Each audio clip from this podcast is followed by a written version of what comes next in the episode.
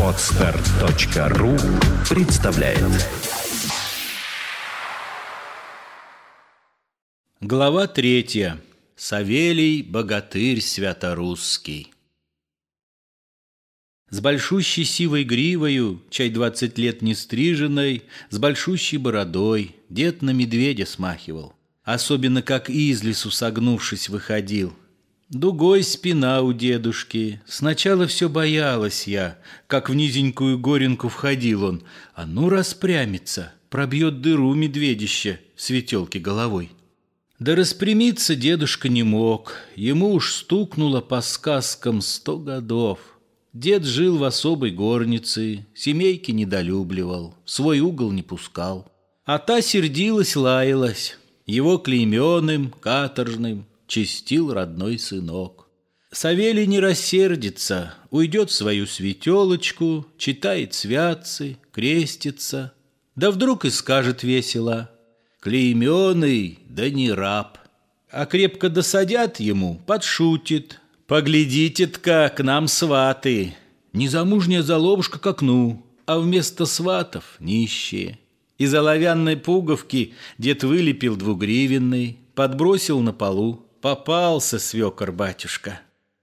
Не пьяный из питейного, побитый приплелся. Сидят, молчат за ужином. У свекра бровь рассечена, у деда словно радуга, усмешка на лице. С весны до поздней осени дед брал грибы да ягоды, селочки становил, на глухарей, на рябчиков, а зиму разговаривал на печке сам с собой. Имел слова любимые и выпускал их дедушка по слову через час. «Погибшие, пропащие, Ах вы, аники воины, со стариками, с бабами вам только воевать. Не дотерпеть пропасть, перетерпеть пропасть. Эх, доля святорусского богатыря сермяжного! Всю жизнь его дерут. Раздумается временем о смерти, муки адские в ту светной жизни ждут. Надумалась корежина, надай, надай, надай. И много, да забыла я. Как свекор развоюется, бежал я к нему. Запремся, я работаю, а Дема, словно яблочко в вершине старой яблони, у деда на плече. Сидит румяный, свеженькой, вот раз и говорю. За что тебя, Савельюшка, зовут клейменым, каторжным? Я каторжником был. Ты, дедушка, я внученька. Я в землю немца Фогеля, Христиана Христианыча, живого закопал. И полно. Шутишь, дедушка? Нет, не шучу. Послушай-ка. И все мне рассказал.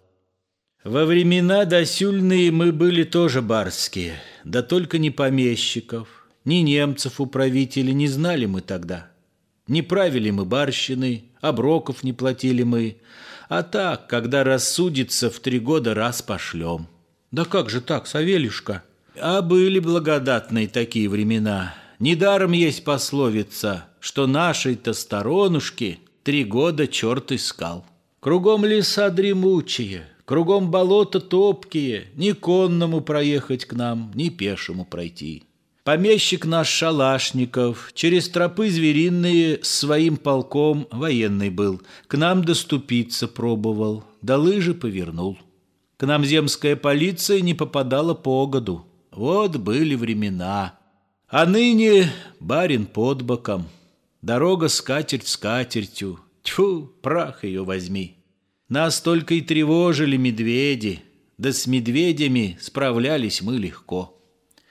С ножищем да с рогатиной я сам страшней Сахатова по заповедным тропочкам иду. «Мой лес!» — кричу. Раз только испугался я, как наступил на сонную медведицу в лесу. И то бежать не бросился, а так всадил рогатину, что словно как на вертеле цыпленок завертелася и часу не жила. Спина в то время хрустнула. Побаливала изредка, покуда молод был, а к старости согнулася. Не правда ли, Матренушка, на очеп я похож? Ты начал тогда сказывай. Ну, жили, не тужили вы, что дальше, голова? По времени Шалашников удумал штуку новую. Приходит к нам приказ явиться. Не явились мы, притихли, не шалохнемся в болотине своей. Была засуха сильная, наехала полиция. Мы даньей, медом, рыбою, наехала опять. Грозит с конвоем выправить. Мы шкурами звериными, а в третьей мы ничем. Обули лапти старые, надели шапки рваные, худые армяки, и тронулась корежина. Пришли. В губернском городе стоял с полком шалашников. Оброк. Оброку нет. Хлеба не уродились, сниточки не ловились. Оброк. Оброку нет. Не стал и разговаривать. Эй, перемена первая. И начал нас пороть. Туга мошна корешская, да стоек и шалашников. Уж языки мешалися, мозги уж потрясалися, В головушках дерет, укрепа богатырская, не розги. Делать нечего, кричим, постой, дай срок. А нучи распороли мы и барину, Лобанчиков полшапки поднесли. Утих боец шалашников — Такого-то горчайшего поднес нам травнику. Сам выпил с нами, чокнулся с корегой покоренную. Но благо вы сдались, а то, вот бог, решился я содрать вас шкуру начисто. На барабан напялил бы и подарил полку. Ха-ха-ха-ха-ха-ха! Хохочет, рад придумочки. Вот был бы барабан. Идем домой понурые, Два старика крижистые смеются. Ай, крижи, бумажки сторублевые Домой под подуплекою нетронуты несут. Как уперлись мы нищие, так тем отбоярились, Подумал я тогда. Ну ладно ж, черти сивые, Вперед не доведется вам смеяться надо мной. И прочим стало совестно. На церковь побожилися. Вперед не посрамимся мы, под розгами умрем. Понравились помещику корешские лобанчики, что год зовет, дерет. Отменно драл шалашников, а не ахти великие доходы получал. Сдавались люди слабые, а сильные за вотчину стояли хорошо. Я тоже перетерпливал, помалчивал, подумывал. Как не дери, собачий сын, а всей души не вышибешь, оставишь что-нибудь. Как примет дань шалашников, уйдем и за заставою поделим барыши.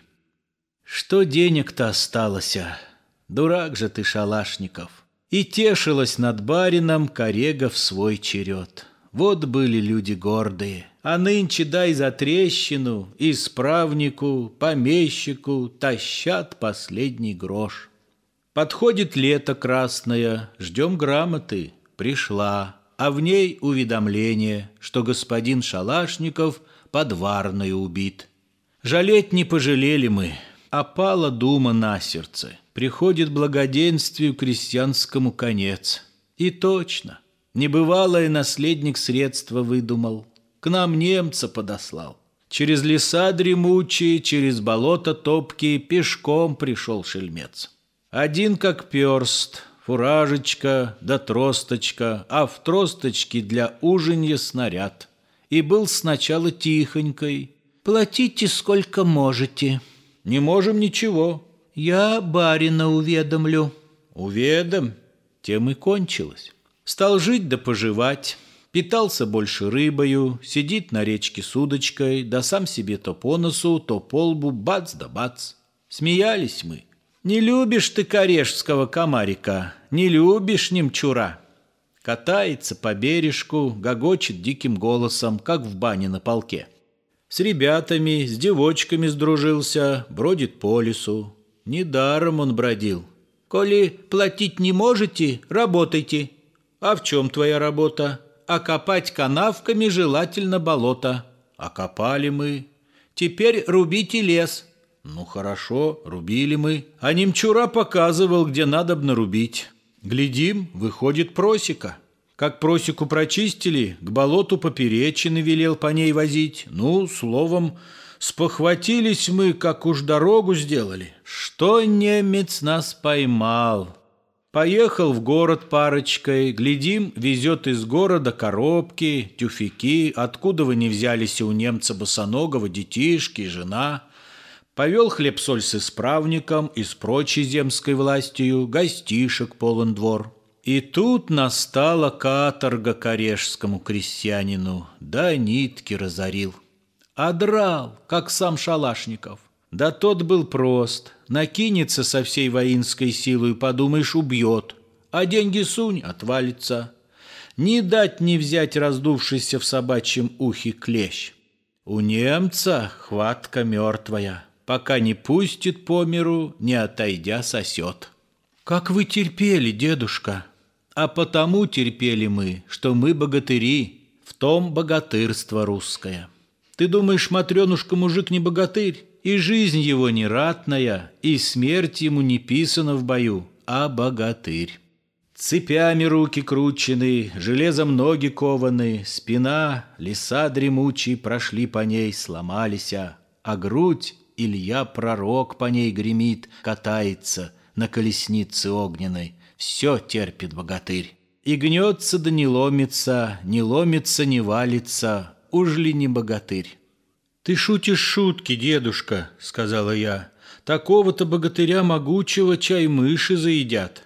«Не знаю я, Матренушка, пока тягу страшную поднять-то поднял он, да в землю сам ушел по грудь с натуги. По лицу его не слезы, кровь течет. Не знаю, не придумаю, что будет, Богу ведомо, а про себя скажу». Как выли в юге зимние, как ныли кости старые, Лежал я на печи, полеживал, подумывал, Куда ты, сила, делася, на что ты пригодилася, Под розгами, под палками, по мелочам ушла.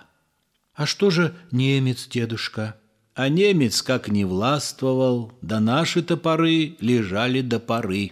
А семнадцать лет терпели мы, Застроил немец фабрику, велел колодец рыть. В девятером копали мы. До полдня проработали, позавтракать хотим. Приходит немец. Только-то. И начал нас по-своему, не торопясь, пилить. Стояли мы голодные, а немец нас поругивал, да в яму землю мокрую пошвыривал ногой. Была уж яма добрая. Случилось, я легонечко толкнул его плечом. Потом другой толкнул его, и третий. Мы позгрудились, до ямы два шага. Мы слова не промолвили. Друг другу не глядели мы в глаза, а всей гурьбой Христиана Христианыча подталкивали бережно все к яме, все на край. И немец в яму бухнулся, кричит «Веревку! Лестницу!» Мы девятью лопатами ответили ему. «Наддай», — я слово выронил. Под слово люди русские работают дружней. «Наддай, наддай». Так наддали, что ямы словно не было, сравнялась с землей. Тут мы переглянулись. Остановился дедушка. Что ж дальше? Дальше дрянь. Кабак, острог в буй-городе. Там я учился грамоте, пока решили нас. Решение вышло — каторга и плети предварительно. Не выдрали, помазали, плохое там дранье. Потом бежал я с каторги. Поймали, не погладили и тут по голове. Заводские начальники по всей Сибири славятся, собаку съели драть. Да нас дирал Шалашников больней, я не поморщился с заводского дранья. Тот мастер был, умел пороть. Он так мне шкуру выделал, что носится сто лет. А жизнь была нелегкая. Лет двадцать строгой каторги, лет двадцать поселения. Я денег прикопил. По манифесту царскому попал опять на родину. Пристроил эту горенку и здесь давно живу. Покуда были денежки, любили деда, холили, теперь в глаза плюют. Эх вы, аники воины!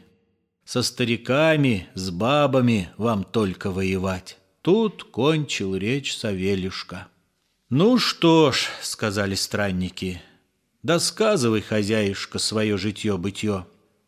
Не весело досказывать. Одной беды Бог миловал, холерой умер Ситников, другая подошла. «Надай», — сказали странники, им слово полюбилося, и выпили венца. Скачать другие выпуски подкаста вы можете на podster.ru